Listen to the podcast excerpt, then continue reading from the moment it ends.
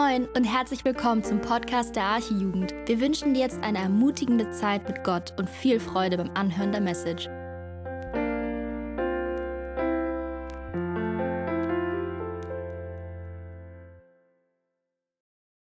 Einen schönen guten Abend. Schön, dass ihr alle da seid. Ähm, wie Bernd schon angekündigt hatte, wir machen heute Fortsetzung in unserer Reihe, wo wir über ein paar biblische Personen sprechen und über bekannte Geschichten. Und heute wird es, äh, wie schon angekündigt, um Lot gehen. Ich höre mich irgendwie ein bisschen selbst. Ähm, um Lot gehen. Und ähm, bevor ich in die Predigt einsteige, fand ich eine Sache gut, die wir gerade im Impuls gehört haben. Und zwar, da hat Diana die Frage gestellt, ähm, wo sich gefragt hat, und das geht uns allen so, wo ist Gottes Liebe manchmal? Wo sind Gottes Versprechungen? Wo sind die Dinge, die die ich erwartet habe, die passieren werden, die mir irgendwie Gott in seinem Wort zusagt, aber die passieren nicht. Und häufig stellen wir uns diese Fragen und warten und warten und warten und es tut sich nichts. Ähm, aber sie hat eine sehr gute Sache gesagt, und zwar kommen diese Dinge durch ein tiefes Vertrauen in Gott. Und wie bekomme ich ein tiefes Vertrauen in Gott? So funktioniert nun mal Vertrauen, sich in seine Arme fallen zu lassen. Vertrauen bedeutet, auch mal sich fallen zu lassen. Und das ist eine Sache, die wir vielleicht von Beginn an jetzt auch für die Predigt mitnehmen dürfen, dass wir uns einfach mal setteln, einfach mal hinsetzen, alle Gedanken zur Seite schieben, einfach mal jetzt in Gottes Wort fallen lassen und auch mal zuhören, was er uns zu sagen hat. Ich war in der Predigtvorbereitung sehr gesegnet durch das, was ich lesen durfte und die Gedanken, die Gott mir aufs Herz gelegt hat und vielleicht kann euch das auch ermutigen. Genau. Wie ich schon angekündigt hatte, heute wird es um die Geschichte von Lot gehen.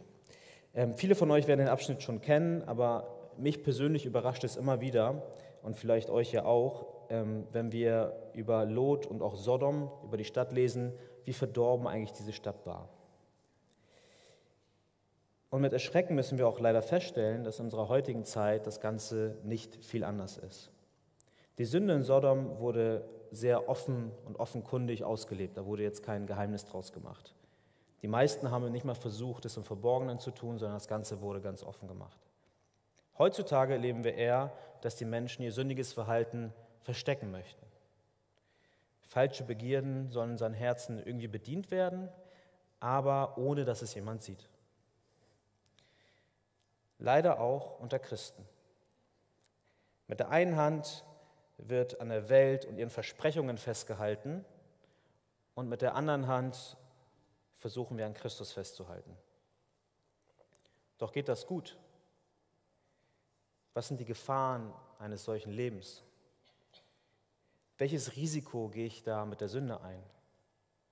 Und vor allem, wie kann ich mich Jesus voll und ganz hingeben, auch wenn es mir am Anfang oder generell sehr schwer fällt? Diese und auch mehrere Fragen werden wir versuchen jetzt in dieser Predigt zu beantworten. Und bevor wir das tun, lasst uns einmal gemeinsam beten. Ja, Herr, wir danken dir jetzt einfach für diesen Abend, Herr. Danke dafür, dass du ein Gott bist, der jetzt auch präsent ist, Herr. Und ich bitte dich darum, dass du heute durch dein Wort sprichst, Herr. Du hast damals, ähm, als ja, zur Zeit Lots, hast du dich Lot auch offenbart, Herr. Du bist ihm begegnet und doch sehen wir, Herr, wie ja, Lots Verhalten sehr fehlgeleitet war, Herr. Ich bitte dich darum, dass du uns schenkst, dass wir diese Geschichte lesen und nicht als eine Geschichte lesen, die mal passiert ist und ähm, über Lot irgendwie, ja, wie wir eine Geschichte hören oder einen Film gucken, sondern dass wir das Ganze auf unser Leben beziehen, Herr. Dass wir gucken, was können wir aus Lots Geschichte lernen für unser Leben? Was können wir praktisch auf unser Leben anwenden? Und Herr, dein Wort ist voll von praktischen Dingen, die wir in unserer heutigen Zeit wirklich nutzen können für uns, Herr. Bitte schenk einfach offene Herzen, offene Ohren. Schenk mir Ruhe, schenk mir Mut und lass uns einfach ja dein Wort hören und ermutigt und erbaut werden durch dein Wort. In deinem Namen. Amen. Ja, ich habe meine Predigt in drei klassische Punkte unterteilt. Überraschung. Äh, für die, die mitschreiben möchten. Also der erste Punkt lautet, inmitten der Sünde. Der zweite Punkt lautet, Lot zwischen zwei Welten. Und der dritte Punkt lautet, Gottes Gnade trotz Lots Zögern. Und schlag gerne einmal alle zusammen 1. Mose 19 ab Vers 1 auf. 1. Mose 19 ab Vers 1. Ist übrigens das erste Buch in der Bibel.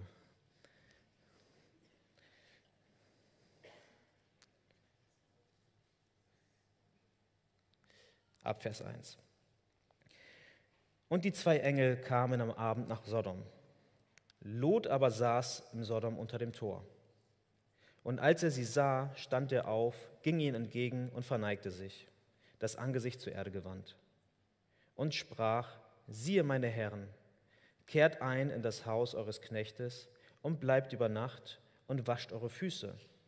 So mögt ihr am Morgen früh aufstehen und euren Weg ziehen. Sie aber sprachen, nein, sondern wir wollen im Freien übernachten. Er aber drang sie sehr. Da kehrten sie bei ihm ein und kamen in sein Haus. Und er bereitete ihnen ein Mahl und machte ungesäuerte Brotfladen, und sie aßen.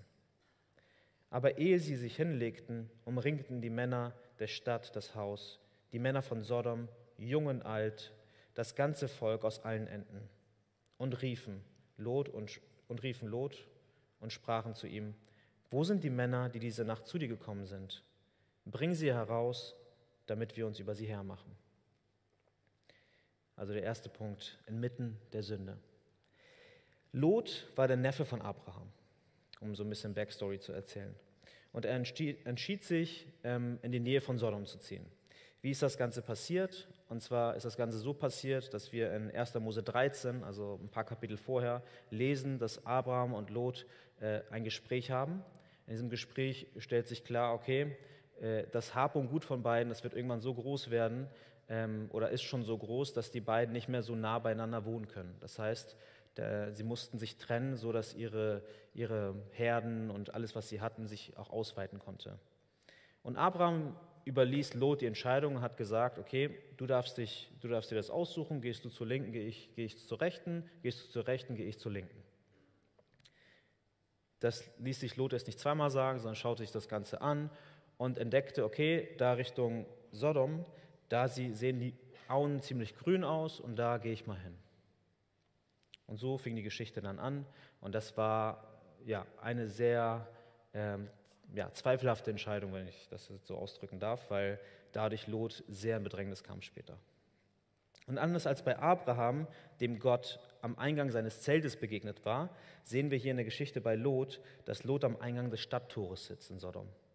Das spricht dafür, dass er in irgendeiner Weise, wir wissen es nicht genau, aber irgendwie Einfluss in der Stadt gewonnen hatte, sich für die Interessen der Stadt irgendwie interessierte oder sogar vielleicht ein Amt bekleidete. Und zunächst war Lot mit seiner Familie erstmal nur in die Nähe gezogen, doch irgendwann durch die Ausdehnung seines Hab, Hab und Gutes äh, musste er dann wahrscheinlich in die Stadt ziehen und wurde durch die Einflüsse der Stadt auch so quasi hineingesogen. Und dieses Vorgehen von Lot erinnert uns daran, wie unsere persönlichen Sündenmuster funktionieren. Getrieben von dem Profit, welchen Lot bei den saftigen grünen Auen in Richtung Sodom gesehen hatte, ähm, wissentlich, was für eine Stadt das auch war, das war ihm kein Geheimnis, er wusste, was für eine Stadt das war, ähm, zog er trotzdem dorthin. Und häufig ist das bei uns auch so. Anstatt in erster Linie auf unser geistliches Wohl zu gucken und zu, zu überlegen, wie kann es uns geistlich vielleicht in der Situation besser gehen und eine Entscheidung zu treffen aus geistlicher Perspektive, wählen wir uns für die Perspektive oder die Entscheidung, äh, wählen wir dann aus, welche unsere sündigen Begierden ähm, ja, für uns so als Profit ähm, uns erscheinen. Das, was uns Profit bringt für unser eigenes Fleisch, dafür entscheiden wir uns. Das muss nicht immer Geld sein, wie in diesem Falle bei Lot. Vielleicht wählen wir uns eine Gemeinde, wo wir wissen, dass diese Gemeinde nicht so sehr darauf aus ist, uns auf unser Verhalten, wenn es mal Sünde gibt und so weiter anzusprechen. Denn das ist bequemer und der leichtere Weg, unbekannt zu bleiben. Vielleicht ist es aber auch die Arbeitsstelle, die wir uns aussuchen, wissentlich, dass dort mein geistiges Wohl darunter leiden könnte. Ja, es ist vielleicht die bessere, bessere Karriereperspektive, das kann schon sein. Es ist vielleicht die bessere Uni, aber vielleicht ich meine, jeder kennt sich selbst und jeder weiß, wo er oder sie seine Schwächen oder ihre Schwächen hat. Und vielleicht wählst du die Variante, wo du weißt, dass es Probleme geben könnte. Aber darauf zu schauen, was unser Fleisch möchte und Begierde versuchen zu befriedigen, ist sehr gefährlich. Sie bringt sogar den Tod. Und das habe ich mir nicht ausgedacht, sondern es steht in Römer 8, in den Versen 5 und 6. Dort steht nämlich, denn diejenigen, die gemäß der Wesensart des Fleisches sind, trachten nach dem, was dem Fleisch entspricht. Diejenigen aber, die gemäß der Wesensart des Geistes sind, trachten nach dem, was dem Geist entspricht. Denn das Trachten des Fleisches ist, ist Tod, das Trachten des Geistes aber ist Leben und Frieden. Daher sollten wir gründlich und im Gebet darüber nachdenken, was gut für unsere Seele ist. Das Trachten nach dem Fleisch kann dir vielleicht kurzfristig Befriedigung und Glück geben, das ist keine Frage. Sünde macht am Anfang Spaß, natürlich. Doch langfristig wird es dir den Tod bringen. Und so drastisch das auch klingen mag. Und genau das musste ja Lot am eigenen Leib erfahren. Auch wenn er nicht umkam in dieser Situation, musste er trotzdem viel Leid erfahren. Doch eine Sache, die wir uns von Lot abgucken können, ist die Art und Weise, wie er mit den Fremden umgeht. In diesem Vers sehen wir, wie die Engel, die zu Lot kommen, ähm, wie Lot dort reagiert. Was macht er? Er läuft dahin, zeigt ihnen Respekt, verneigt sich, ähm, indem er auf die Engel zugeht und wirft sich nieder, so quasi. Wir wissen nicht genau, ähm, ich hatte mit Andi im Vorwege gesprochen, wir wissen nicht genau, ob Lot wusste, dass es Engel sind oder nicht, weswegen er so sich verhalten hatte, aber ich vermute mal, er wusste es nicht, aber trotzdem ähm, können wir hier Lots Haltung und seine Gastfreundschaft und seine Art und Weise, wie er mit den Fremden umgeht, loben und auch uns eine Scheibe davon abschneiden. Und der Vers in Hebräer 13, Vers 2 passt eigentlich hier sehr gut, wo es heißt, vernachlässigt nicht die Gastfreundschaft, denn durch sie haben etliche ohne ihr Wissen Engel beherbergt. Also auch wenn er es nicht wusste, hat er Engel beherbergt in der Situation. Zunächst lehnen die Engel das Angebot ab und sagen, nee, Lot, alles gut, wir, wir schlafen hier im Freien, in der schlimmsten Stadt der Welt, ist alles super. Aber Lot drängt sie dann, weil er weiß, was für eine Stadt das ist und sagt, nee, kommt zu mir rein, kommt ins Haus und dann lassen sie sich überreden und gehen dann zu ihm ein.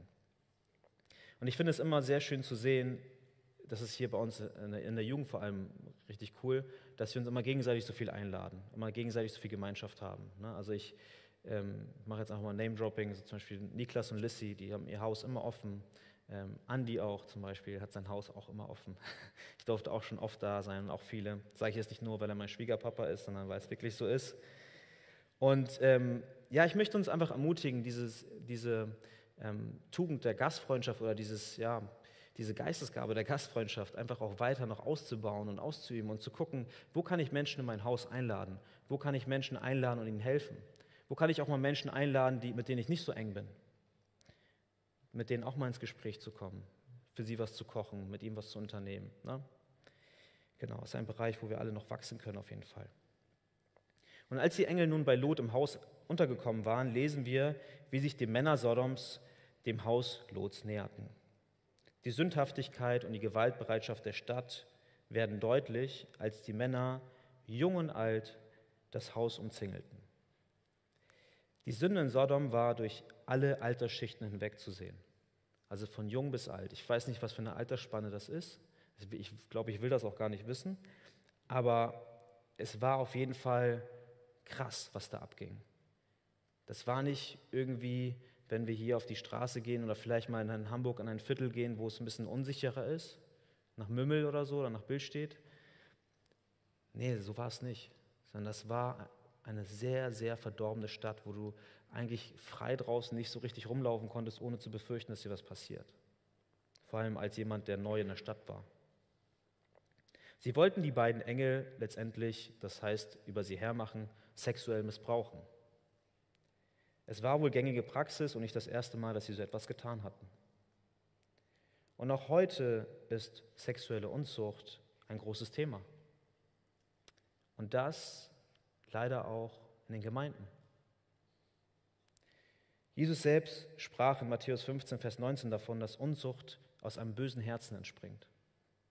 Unzucht bezeichnet übrigens, für die, die eine Definition brauchen, äh, Unzucht bezeichnet übrigens sexuelle Handlungen, welche außerhalb einer von Gott geschlossenen Ehe ausgeübt werden, um das mal grob und allgemein zu beschreiben. Das gilt auch für die Verlobung, da die Verlobung auch noch nicht eine Eheschließung ist. Und leider bekomme ich immer wieder mit, wie erschreckend groß das Problem auch in unserer Jugend hier ist. Das macht mich ehrlich gesagt sehr traurig zu hören, ähm, dass junge Christen in dieser Sünde fallen. Denn wenn man sich die Geschichten dann anhört oder ich auch selbst mit Leuten spreche und die Leute mir das erzählen, kommen immer wieder dieselben Dinge raus. Immer wieder kommt heraus, dass am Ende Zerbruch stattgefunden hat. Immer wieder kommt am Ende heraus, dass es in dem Moment schön war, aber danach ganz viel kaputt gemacht hat. Und ich glaube persönlich, dass Gott sich genau aus diesem Grund den Rahmen der Ehe auch aus diesem Grund überlegt hat, weil wir einen sicheren Rahmen brauchen, um Sexualität auszuüben. Und ich möchte jetzt nicht mit der Moralkeule schwingen ähm, oder so, aber ähm, in der Bibel steht klar in 1. Korinther 6, Vers 18, flieht der Unzucht. Jede Sünde, die ein Mensch begeht, ist außerhalb dieses, des Leibes. Wer aber Unzucht verübt, sündigt an seinem eigenen Leib. Lauf vor der Unzucht weg, heißt es hier. Diese Formulierung ist von Paulus bewusst gewählt. Er sagt nicht, stehe dort vor der Unzucht und kämpfe von Angesicht zu Angesicht, one-on-one, so das sagt er nicht. Er sagt, lauf weg, lauf so weit weg, wie es geht. Versuch dich gar nicht vor die Sünde zu stellen oder, oder in, dich in Situationen zu begeben und zu sagen, ich halte das schon aus. Nein, das ist nicht das, was Paulus sagt. Paulus sagt, lauf weg. Begib dich gar nicht in die Situation. Das heißt, was Paulus hier sagen möchte, als, um es mal als Beispiel zu nennen, sich alleine mit dem anderen Geschlecht irgendwo zu treffen, wo man vollkommen alleine ist und niemand einen sehen kann, ist meiner Meinung nach kein Weglaufen. Du forderst es eher heraus.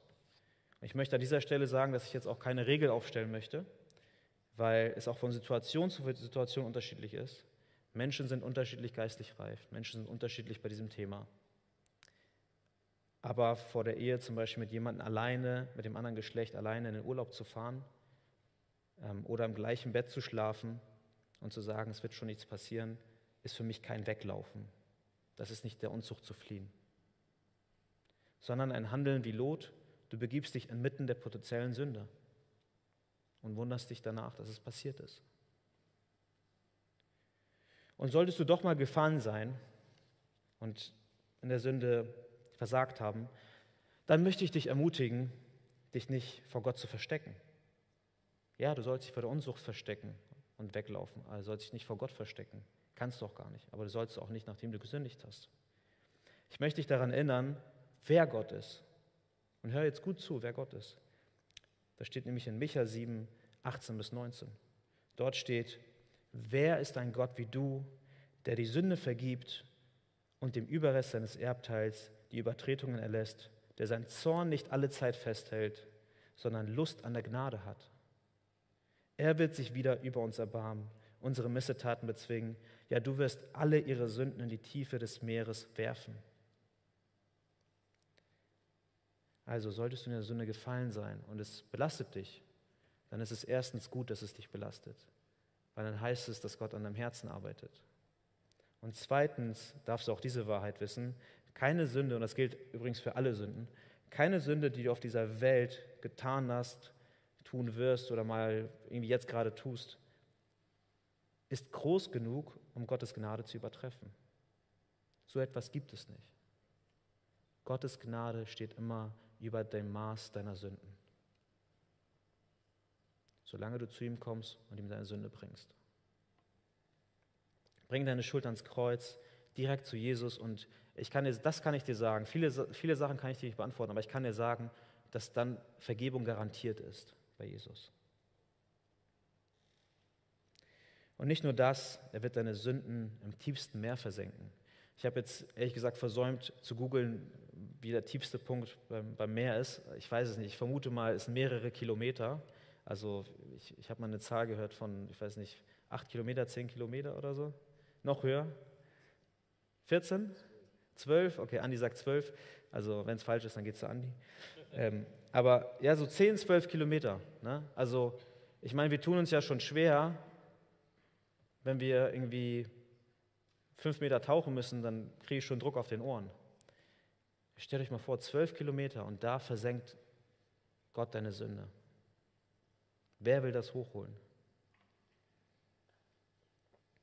Ja, also es ist echt krass. Kommen wir zum zweiten Punkt. Lot zwischen zwei Welten. Zurück zum Text, also wir lesen mal weiter ab Vers 6, also 6 bis Vers 11. Da ging Lot zu ihnen hinaus an den Eingang und schloss die Tür hinter sich zu und sprach, Ach meine Brüder, versündigt euch doch nicht. Siehe, ich habe zwei Töchter, die haben noch keinen Mann erkannt. Die will ich zu euch hinausführen, damit ihr mit ihnen tut, wie es gut in euren Augen ist. Nur diesen Männern tut nichts, denn sie sind doch unter den Schatten meines Daches gekommen. Sie aber sprachen, mach, dass du fortkommst. Und sie sagten, das ist der einzige Fremdling hier und der will Richter spielen. Nun wollen wir es mit dir noch schlimmer treiben als mit ihnen. Sie drangen heftig auf den Mann Lot ein und machten sich daran, die Tür aufzubrechen. Da streckten die Männer, also die Engel, ihre Hände hinaus und zogen Lot zu sich hinein und schlossen die Tür zu. Und sie schlugen die Männer vor der Haustür mit Blindheit, klein und groß, sodass sie müde wurden, die Tür zu suchen. Also was wir hier sehen ist, dass Lot versucht, die aufgebrachte Menge, die dort war und die dort an die Männer ran wollte, ähm, irgendwie zu beruhigen, indem er vor die Tür tritt und die Tür hinter sich schließt und dann so ein verzweifeltes Angebot raushaut und sagt, ähm, lasst doch meine Gäste bitte in Ruhe, und ähm, ihr könnt doch meine Töchter dafür haben. Und die Formulierung, mit der er anfängt, ist, ach meine Brüder. Lot wusste eigentlich ganz genau, dass es nicht seine Brüder sind. Lot wusste das, aber wieso hat er das so formuliert? Er hat das so formuliert, weil er sich versucht hat, immer noch mit den Leuten aus Sodom stellen. Es war seine Gesinnung, die sich irgendwo auch ein bisschen geändert hatte und er wollte immer noch da nicht, er hatte vielleicht die Dinge als falsch befunden, die sie machen wollte in dem Moment, aber er hat sich trotzdem irgendwo mit denen versucht, noch gut zu stellen. Und hier macht er dann diesen kontroversen Vorschlag, um die Engel zu schützen und bietet seine eigenen Töchter an. Und dieses unfassbare Angebot von ihm zeigt eigentlich letztendlich, wie, wie tief Lot selbst in diesem, in diesem moralischen Wrack, in diesem moralischen Sumpf eigentlich geraten ist. Und wie sein Denken auch sich verdreht hat. Seine göttlichen Überzeugungen vermischten sich mit dem Denken der Sodomiter. Und das ist auch eine reelle Gefahr heute. Das ist heute nicht anders. Christliche Überzeugungen werden mit liberalem Gedankengut vermischt. In vielen Gemeinden wird dies leider sichtbar, aber auch in unserem persönlichen Leben. Prüfe sich selbst jeder, der sagt, vielleicht könnte es mich betreffen. Deswegen sind wir besonders dazu aufgefordert, zu prüfen, was wir glauben und durch das Wort Gottes immer wieder auch selbst uns daran zu erinnern und das nicht irgendwie schleifen zu lassen. Die Basis unseres Glaubens ist letztendlich nicht das, was die Menschen von uns denken. Das ist nicht die Basis unseres Glaubens. Machen wir das zur Basis, dann müssen wir unseren Glauben so lange drehen und biegen und hochwerfen und links und rechts, bis es den Menschen gefällt. Und selbst das reicht nicht aus. Denn Erst wenn du Jesus herausstreichst, dann sind die Menschen zufrieden vielleicht. Aber das ist nicht unsere Basis. Unsere Basis ist das Wort Gottes. Und auch wenn viele Dinge in der Bibel sind, über die auch Christen immer wieder auch heiß diskutieren und auch uneinig sind und vielleicht ähm, ja auch verschiedene Interpretationsspielräume da sind, ähm, gibt es ein paar Wahrheiten, ähm, über die nicht verhandelbar ist wie zum Beispiel die Gottheit Jesu oder die Trinität, das heißt die Dreieinigkeit, oder die Vergebung der Sünden durch Jesu Blut alleine oder auch die Auferstehung von Jesus. Das sind zentrale Kernelemente unseres Glaubens. Und sobald die angegriffen werden, sollten bei euch die Alarmglocken angehen. Denn am Ende deines Lebens wirst du nicht vor den vor deinen ungläubigen Arbeitskollegen oder vor deinen Klassenkameraden stehen oder vor den Leuten, die dich auf der Straße auslachen, weil du den Traktat gibst, die werden nicht über dich richten. Das sind nicht diejenigen, die dich für deine Taten oder so zur Rechenschaft ziehen. Das, das sind nicht diese Menschen. Sondern du wirst vor dem lebendigen Gott stehen. Johannes warnt uns daher im ersten Johannesbrief davor, davor, die Welt und was in der Welt lieb zu haben und ruft uns dazu auf, den Willen Gottes zu tun. Das Problem ist, beides gleichzeitig zu tun, funktioniert nicht. Ich kann nicht in der Welt tun, was ich möchte, aber versuchen, Gottes Willen trotzdem zu tun, das funktioniert nicht. Das wäre ein Doppelleben. Im Grunde genommen das, was Lot hier tut. Seine Denkweisen haben sich denen der Sodomiter angepasst und doch versuchte er noch irgendwie das Richtige vor Gott zu tun. Denn wir wissen ja später, lesen wir im Text noch, dass er vor Gott als gerecht befunden wurde und deswegen gerettet wurde. Er ist irgendwie zwischen zwei Welten. Du hast dieses Gedankenspiel bestimmt schon mal gehört, aber ich will es dir noch einmal sagen, weil ich das, wenn man wirklich da über die Sache nachdenkt, das echt krass ist. Äh, stell dir mal vor, ähm, wir würden jetzt hier an der Leinwand mit dem Beamer, wirft jetzt Markus hier einmal an, ähm, wie, wie dein Leben, Ausschnitte aus deinem Leben aus der letzten Woche. Zum Beispiel auf deinem Arbeitsplatz oder im Schulalltag oder unterwegs mit deinen Freunden. Und würde jetzt hier für alle sichtbar einmal gezeigt werden. Zehn Minuten Highlights. Wie würdest du dich damit fühlen? Ich weiß, dass ich ganz bestimmt an einigen Stellen sehr beschämt wäre. Und ich kann mir vorstellen, dass es vielen auch so gehen würde. Und vielleicht geht das dann dein ganzes Leben so. Du lebst quasi zwei separate Leben. Eins für die Welt und eins für Gott. Und es geht auch gut und auch eine lange Zeit gut, denn du gehst immer fleißig zur Gemeinde,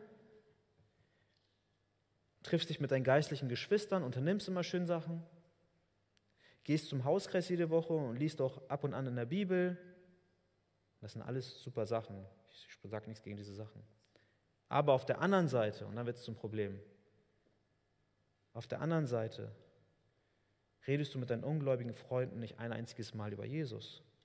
Du machst Sachen, die sie machen, obwohl du weißt, dass es vor Gott nicht richtig ist. Wissentlich. Du redest in der Gemeinde fromm und mit deinen Freunden in der Welt fluchst du und lässerst du. Also ich kann ein Beispiel aus meinem eigenen Leben erzählen. Also in meiner Anfangszeit in der Gemeinde war es so, dass ich erstmal, als ich in die Gemeinde gekommen bin, das war 2011 gewesen, ähm, ich seh, also das war für mich alles sehr neu gewesen, Gemeinschaft mit Christen zu haben.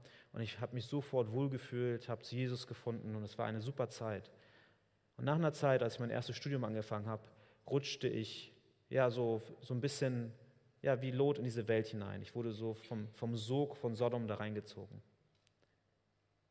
Was ich aber nicht tat, ist, ich wandte mich nicht ganz von der Gemeinde ab, sondern ich ging trotzdem zur Gemeinde. Ich ging zur Jugend, ich hatte meine Kontakte immer noch da. Aber ich erzählte ihnen natürlich nicht, was ich in der Welt tat. Dass ich dort feiern ging, dass ich mich betrank, dass ich dort redete, wie ich heutzutage niemals reden würde. Und ich lebte ein Doppelleben. Und das löste eine so große Unzufriedenheit in mir aus, weil ich wusste, es ist vor Gott nicht gerecht, aber ich habe das immer wieder verschoben im Hinterkopf, immer wieder verschoben, verschoben, bis ich daran zerbrochen bin. Und es war auch gut, dass ich daran zerbrochen bin, denn das hat mir wiederum den Hebel gegeben, um zu Gott zurückzukommen. Und ich möchte dich deswegen davor warnen, so ein Leben zu führen. Aus dem Grund, weil Jesus dich teuer erkauft hat. Er hat dich ganz teuer erkauft mit seinem Blut. Das lesen wir in 1. Korinther 6, Vers 20. Er hat dich zu seinem Kind gemacht, damit du ein besseres Leben führst als das in der Welt. Er hat dich zu seinem Kind gemacht, damit du nicht wie ein Sklave der Sünde leben musst. Er möchte deine volle Aufmerksamkeit haben, weil er dir immer zu jeder Zeit, ganz egal wie du dich verhältst, seine volle Aufmerksamkeit gibt. Und selbst wenn ich Gott durch, mein, durch meine Sünde ins Angesicht spucke, selbst dann will er mich zurückhaben. Selbst dann bin ich sein Kind. Und selbst dann gilt es, dass Jesu Blut für mich vergossen wurde. Das heißt nicht, dass wir jetzt völlig isoliert von der Welt leben sollen, uns zu Hause einsperren sollen und oh, die Welt ist so schlimm, Leon hat darüber gepredigt, ich gehe jetzt bloß nicht mehr raus klebe mir jetzt nur noch ein paar Bibelverse an die Wand und bleibe in meiner Bibel drin und dann ist alles gut, dann kann nichts schief gehen. Das ist damit nicht gemeint. Denn wir lesen auch in Johannes 17, Vers 15 bis 18, da betet Jesus folgendes. Er sagt, ich bitte nicht, betet zum Vater, ich bitte nicht, dass du sie aus der Welt nimmst, sondern dass du sie bewahrst vor dem Bösen. Sie sind nicht von der Welt, gleich wie auch ich nicht von der Welt bin. Heilige sie in deiner Wahrheit, dein Wort ist Wahrheit.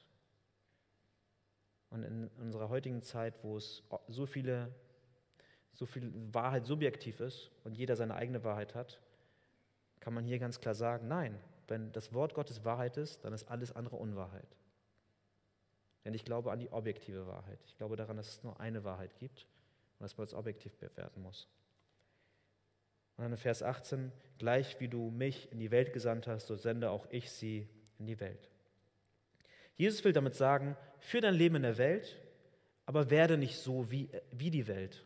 Das ist das, was Jesus sagen möchte. Sondern versuch die Herzen der Menschen um euch herum mit der errettenden Botschaft zu gewinnen. Ich hatte das auch mal gehabt in dieser Zeit, die ich gerade erzählt hatte, dass ich feiern gegangen bin, auf den Kiez gegangen bin. Ich müsste mit acht, war ich 18 oder 19. Und dann mir vorgenommen habe, heute erzähle ich von Jesus. Glaubt ihr, dass es zustande gekommen ist? Nein, ich war ein miserables Zeugnis für die. Also die haben mich angeguckt und ich war, mir, ich war auch irgendwie froh, dass im Nachhinein nicht so viele wussten, dass ich Christ war. Weil das wäre echt ein armseliges Zeugnis gewesen, wenn ich da, ja, wenn sie mich so erlebt hätten. Ein Doppelleben, was ich damit sagen möchte, ein Doppelleben schwächt unser Zeugnis für Christus. Vor allem, wenn es die, die Nichtgläubigen sehen und dann auch vielleicht bei dir ansprechen oder auch untereinander reden. Andere werden verwirrt und ermutigt sein, wenn sie sehen, dass unser Lebensstil nicht mit unserem Glauben übereinstimmt. Führen wir aber ein authentisches Leben, authentisch heißt, dass du, so wie du in der Gemeinde bist, so fromm redest, auch in Wirklichkeit so bist, so werden das die Menschen um uns herum sehen und wir werden ein starkes Zeugnis für Jesus sein können. Zurück zum Text. Wir sehen, wie im letzten Moment die Engel zur Lots Rettung eingreifen. Sie schlagen die Männer Sodoms mit Blindheit und diese werden dann irgendwann müde, die Tür zu suchen. Ähm, sie sind nicht müde geworden oder haben aufgehört, die Tür zu suchen, weil sie irgendwie gemerkt haben, oh, wir haben irgendwie doch einen Fehler gemacht oder da steckt es eine göttliche Kraft dahinter, wir lassen das mal. Nee, die haben die Tür einfach nicht gefunden, deswegen. Sie waren einfach so durchtrieben von Sünde, dass sie blind noch versucht haben, weiter die Tür zu suchen. Das zeigt das Ausmaß der Sünde, das in Sodom war. Gott griff im letzten Moment ein was uns zum dritten und letzten Punkt bringt, Gottes Gnade trotz Lots Zögern. Da lesen wir jetzt ab Vers 12 bis Vers 16. Und die Männer sprachen zu Lot, hast du noch jemanden hier, ein Schwiegersohn oder Söhne oder Töchter, wer in der Stadt zu dir gehört, den führe hinaus aus diesem Ort. Denn wir werden diesen Ort verderben, weil das Geschrei über sie groß ist vor dem Herrn. Und der Herr hat uns gesandt den Ort zu verderben. Da ging Lot hinaus und redete mit seinen Schwiegersöhnen, die seine Töchter nehmen sollten, und sprach, Macht euch auf, geht hinaus aus diesem Ort, denn der Herr wird diese Stadt verderben. Aber er war an den Augen seiner Schwiegersöhne wie einer, der scherzt. Als nun die Morgenröte aufging, drängten die Engel Lot und sprachen, Mache dich auf, nimm deine Frau und deine beiden Töchter, die hier sind, damit du nicht umkommst in der Bestrafung dieser Stadt. Als Lot aber zögerte, ergriffen die Männer ihn und seine Frau und seine beiden Töchter bei der Hand, weil der Herr ihn verschonen wollte. Und sie führten ihn hinaus und ließen ihn, äh, ließen ihn äh, draußen vor der Stadt. Trotz der Fehler Lots sieht Gott in Lot einen gerechten Mann, welcher gerettet werden soll. Das hatte Gott beschlossen. Gott kündigt das Gericht über die Stadt an und ruft Lot dazu auf, okay, geh jeden aus deiner Familie warnen, äh, jemanden, den du hast, nimm alle mit, so, denn diese Stadt wird in kurzer Zeit gleich den Erdboden gleich gemacht werden. Doch seine Schwiegersöhne lachten nur darüber, was er sagte. Zwei Gedanken dazu. Der erste Gedanke ist, zu der damaligen, also heutzutage wäre, wäre das schon ja, ziemlich ähm, respektlos dem Schwiegervater gegenüber. Aber das Zweite ist, dass wir das doch auch kennen, wenn wir Menschen von unserem Glauben erzählen, dass dann vielleicht auch gelacht wird oder nicht ernst genommen wird. Und genauso wie Lot das versucht hat, seinen Schwiegersöhnen irgendwie zu verklickern, dass diese Stadt dem Erdboden gleichgemacht wird, dass Gericht kommen wird in der Zukunft, genauso hast du das vielleicht auch mal gemacht. Genauso hast du auch vielleicht versucht, den Menschen die rettende Botschaft Jesu zu bringen und die Menschen haben dich belächelt oder dir gesagt, das hat bestimmt jeder schon mal von euch gehört. Ich finde es echt toll, dass du glaubst. Das ist richtig toll für dich.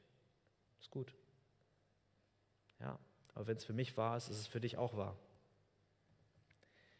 Sie haben es vielleicht als Angstmacherei gesehen und haben letztendlich ihre Augen vor der Wahrheit verschlossen. Und trotz dessen ist unser Auftrag derselbe, den Menschen das Evangelium zu bringen. Wir sind nicht diejenigen, die die Herzen verändern können. Du kannst jemanden nicht, du kannst mit deinen Überredungskünsten vielleicht gewisse Dinge erreichen, aber du kannst nicht das, das wirkliche Herz eines Menschen, was, das sich dann letztendlich zu Gott wendet, das kannst du nicht von dir aus machen. Du kannst ein großes Werkzeug dafür sein. Du kannst jemand sein, der in großer Weise wirkt. Aber Gott ist es, der die Herzen ändert. Und was Gott möchte, ist, dass wir gesandt werden und das hat Jesus selbst gesagt zu seinen Jüngern, und das gilt auch für uns in Matthäus 28, dass wir gesandt werden, um der Botschaft, äh, um, um der Welt die Botschaft zu bringen. Und da fängt es schon an bei uns in der Familie, in der leiblichen Familie. Das ist die erste Ansatzstelle, die du hast. Es macht keinen Sinn, mit deiner Familie Streit zu haben und im Unfrieden zu sein, aber dann hinauszugehen und Fremde zu evangelisieren. Nein, fang erstmal in deiner Familie an. Unter deinen Freunden, deine besten Freunde, deine Clique, deine Unikollegen, mit denen du jeden Tag in der Lerngruppe sitzt oder die Schüler die in deiner Schule oder deine Arbeitskollegen, denen du gegenüber sitzt. Fang mit diesen Menschen an. Und als nun der Moment gekommen war, an dem Lot seine beiden Töchter und seine Frau und den Engeln mit, mit allen fliehen sollte, zögerte er. Obwohl er verstanden hatte, dass diese Stadt dem Erdboden gleichgemacht werden sollte, also Gericht kommen sollte. Also als würde jetzt jemand sagen, äh, Andi kommt jetzt zu uns und sagt, ey, ihr müsst jetzt aus der Arche raus, weil hier wird der gleich ein Meteorit hier reinfallen und, äh, und ich zögere noch irgendwie und denkst, oh, soll ich jetzt gehen oder nicht? Und genau so war die Situation mit Lot. Und das zeigt, wie sehr er gebunden war noch an diesem Ort, wie sehr er noch Angst hatte um sein Hab und Gut, um alles, was er da vielleicht hatte. Vielleicht hat er Einfluss gehabt irgendwie. Vielleicht hat er sich auch irgendwie die Sünde ein Stück weit auch genossen. Ich, ich weiß es nicht genau. Das sind alles eine Mutmaßung und wir sehen das nicht genau. Aber auf jeden Fall hat er gezögert. Es hat ihm was gehalten. Irgendwas hat ihn an dieser Stadt gehalten. Und vielleicht zögerst du auch gerade in diesem Moment, vor der Sünde zu fliehen. Du zögerst, aus dieser Stadt hinauszulaufen. Du willst Jesus nachfolgen, aber doch irgendwie mit einem Bein in der Welt bleiben. Und ich kann verstehen, dass es manchmal nicht einfach ist, diesen Schritt zu gehen. Das meine ich vollkommen ernst, weil ich das selbst auch erlebt habe. Ich kann das voll verstehen. Das ist manchmal nicht einfach. Es erscheint so, als müssten wir irgendwas aufgeben, was uns wirklich glücklich macht, was uns Spaß macht, was mir jemand wegnehmen möchte. Und es mag auch zum gewissen Teil stimmen, dass es Spaß macht. Aber der Vertrag mit der Sünde hat immer einen Haken. Früher oder später wird es dich etwas kosten und es wird nicht günstig ausfallen. Die vollkommene Nachfolge Jesu stattdessen bringt dir Frieden und wirkliche Freiheit. Nicht die Fake-Freiheit aus der, aus der Welt, sondern wirkliche Freiheit, die du nirgendwo sonst anders finden wirst. Und wie ich vorhin schon erwähnt hatte, du warst Gott so wichtig, dass er das Leben seines einzigen Sohnes gab, damit das Gericht an dir vorbeigeht. Er hat dich aus der Stadt gezerrt, damit die Feuerbälle nicht in der Stadt auf dich hinunterprasseln und du das Gericht erlebst. Deshalb bleib nicht in der Stadt stehen, sondern fliehe der Sünde direkt in die Arme Jesu. Und als Dank für diese Tat wird Gott auch dich verändern, so wie er mich auch verändert hat und immer noch verändert. Und es ist ein aktiver Prozess. Und er wird dir immer mehr Kraft geben im Kampf gegen die Sünde, egal wie lange dieser Kampf auch gehen mag. Es gibt manche, ähm, von manchen, wo ich die Bekehrungsgeschichten höre, die erzählen dann von einem auf den anderen Tag, ich habe aufgehört mit dem Rauchen, ich habe aufgehört mit Pornografie, ich habe aufgehört, feiern zu gehen und ich lese jetzt jeden Tag nur noch zehn Kapitel Bibel und das ist richtig gut. Das ist ein großes Zeugnis für Gott. Aber es gibt auch Menschen, die haben sich zu Jesus bekehrt, aber sind nur verhaltensmäßig vielleicht ein bisschen weitergekommen. Heißt das, dass das jetzt schlechtere Christen sind als die anderen? Nein, beide sind durch Jesu Blut teuer erkauft. Aber der eine braucht vielleicht Gottes Gnade ein bisschen, bisschen mehr im Kampf gegen die Sünde als der andere.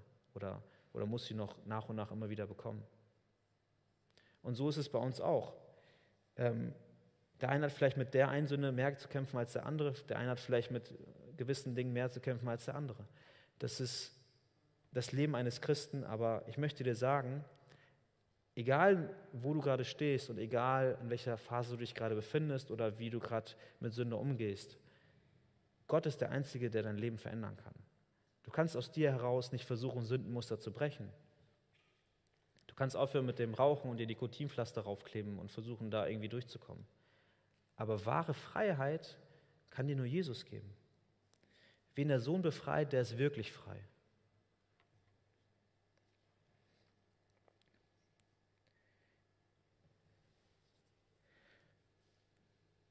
Und er möchte auch, dass wir heilig leben. Das lesen wir in 1. Petrus 1, Verse 15 bis 16. Dort heißt es, sondern gleich wie der, welcher euch berufen hat, heilig ist, sollt auch ihr heilig sein in eurem ganzen Wandel. Denn es steht geschrieben, ihr sollt heilig sein, denn ich bin heilig. Äh, das Lobpreisteam kann schon gerne nach vorne kommen. Ich möchte noch eine kurze Frage stellen und euch fünf praktische Tipps an die Hand geben. Wie können wir es schaffen, ein heiliges, gottgewolltes Leben zu führen, Jesus treu nachzufolgen und uns der Einflüsse dieser Welt zu entziehen? Wie können wir das machen? Ich habe mal fünf Tipps, das sind nur fünf Tipps, die ich aufgestellt habe. Es gibt bestimmt noch mehr und andere und besser formulierte, aber vielleicht kann dir das jetzt helfen. Das sind fünf praktische Tipps. Erstens, würdet ihr wahrscheinlich alle erraten haben jetzt, Bibel lesen und Gebet. Verankere dein Leben fest in Gottes Wort und auch das Gebet. Lass es eine Angewohnheit werden. Das wird dir helfen, geistlich gefestigt zu bleiben und Gottes Rat in seinen Entscheidungen zu suchen. Zweitens, Gemeinschaft mit Gläubigen.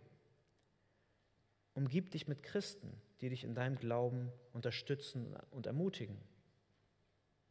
Gemeinschaft spielt eine entscheidende Rolle, spielt eine große Rolle dabei, standhaft zu sein in der Nachfolge Christi, ähm, standhaft zu bleiben und ihm kompromisslos nachzufolgen, da uns gegenseitige Ermutigung auch pushen kann. Drittens, Selbstreflexion. Nimm dir regelmäßig Zeit für Selbstreflexion um sicherzustellen, dass dein Lebensstil oder wie dein Leben gerade aussieht, mit den Prinzipien der Bibel noch übereinstimmt. Versuch die Bereiche zu erkennen, in denen du möglicherweise schon Kompromisse eingegangen bist, die, die deiner Seele nicht gut tun, die deinem geistlichen Wohl nicht gut tun, wo du weißt, okay, das ist nicht in dem Sinn Gottes und suche konkrete Maßnahmen, um dagegen anzugehen. Viertens, Grenzen setzen.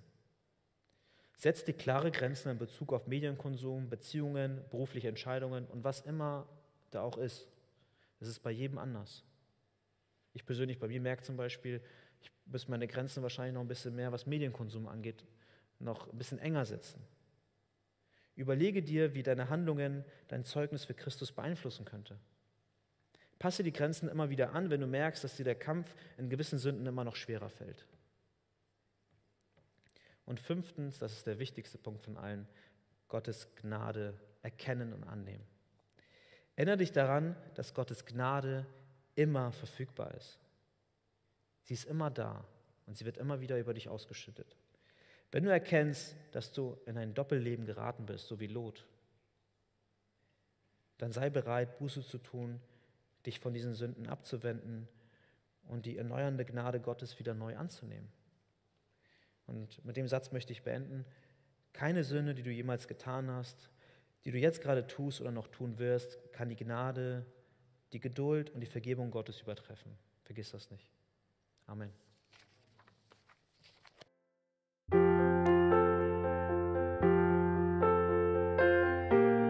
Wir freuen uns, dass du heute mit dabei warst. Wir als Archijugend sind fest davon überzeugt, dass Gott auch heute durch sein Wort spricht und hoffen, dass du ihn durch diese Predigt besser kennenlernen konntest. Weitere Beiträge von uns findest du auch auf unseren Social-Media-Kanälen oder unter archijugend.de. Bis dann, tschüss!